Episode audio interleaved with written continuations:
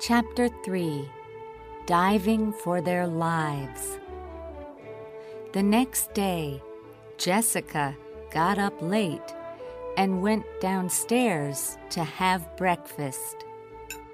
She saw her friends Greg and Tom at one of the tables, and she sat down next to them. Hi. Where is everybody? You're late, Jess. said Greg. Everybody's in their rooms now, and they're all studying. Well, not all of them. Some are playing tennis. laughed Tom. See you later. What about Amy and Matt? asked Jessica. Perhaps they went to visit Matt's dad in Jacksonville. said Greg. Matt wanted to see him. Or perhaps they're somewhere in the Bahamas, swimming and sunbathing. said Jessica, and she smiled. Wonderful. I would like to be there now. said Greg.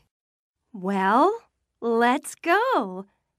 After the exams. said Jessica. Matt and Amy slept very badly in the little cabin. There was not much air, and they were hungry and thirsty. In the morning, Amy looked at her watch. It was nine o'clock. How far is it to the Bahamas, Matt? How many hours? She asked. I don't know. Not far. Half an hour later, Troy came with some water, but he did not bring any food. He didn't speak to them, and they were afraid to ask questions. Some time later, the boat stopped. The cabin door opened for the second time, and Sharon came in with some bread and some cold meat. Matt and Amy ate hungrily.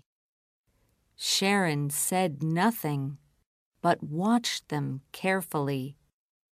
Then she spoke to Matt.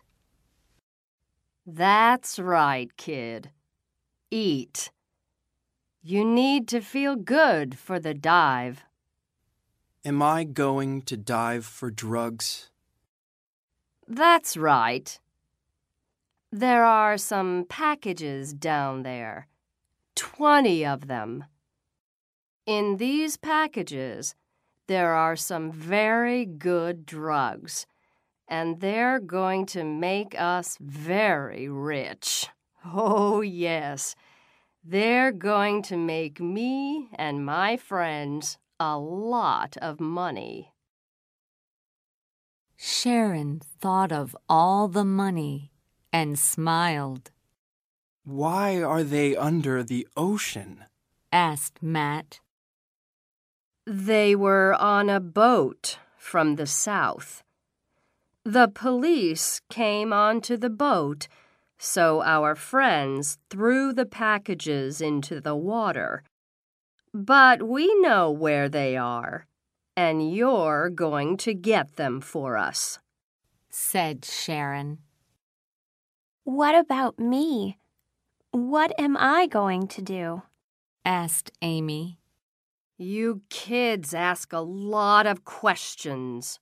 said Sharon angrily. You, girl, are going on deck with me and Brad.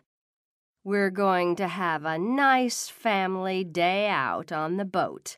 Mom, Dad, and daughter. You're going to do nice things. Drink Coke, listen to music, and sunbathe.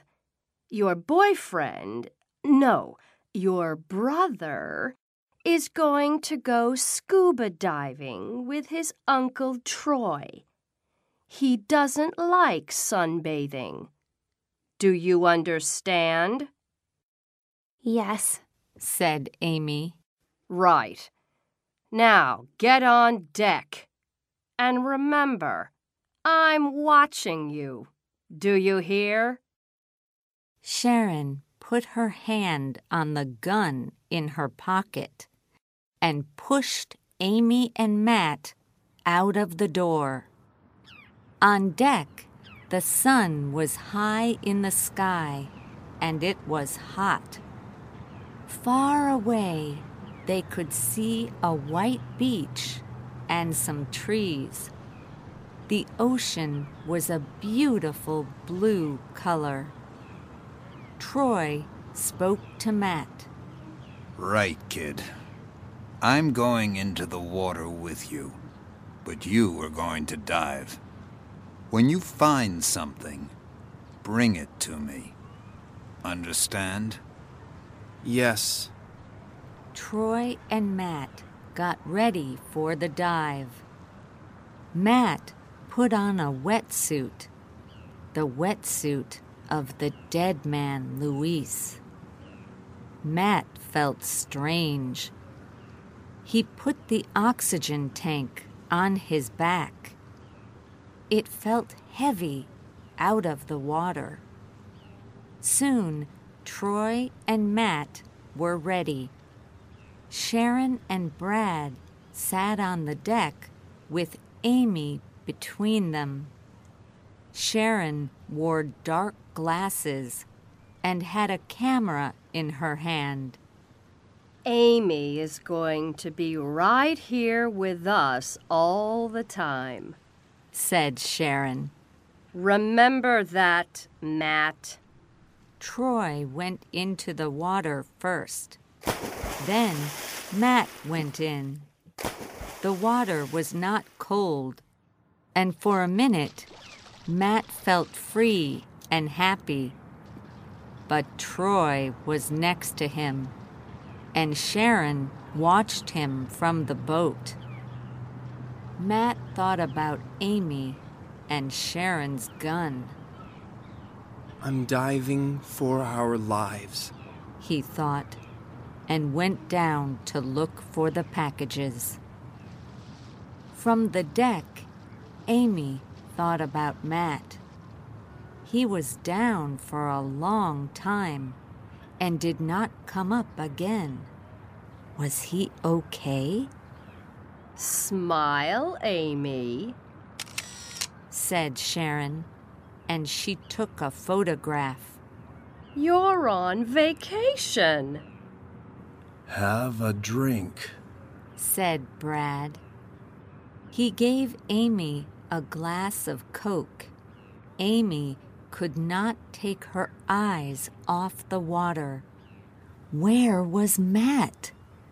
Was there a problem? At that moment, she saw his head, but only for seconds. He gave something to Troy and then went down under the water again.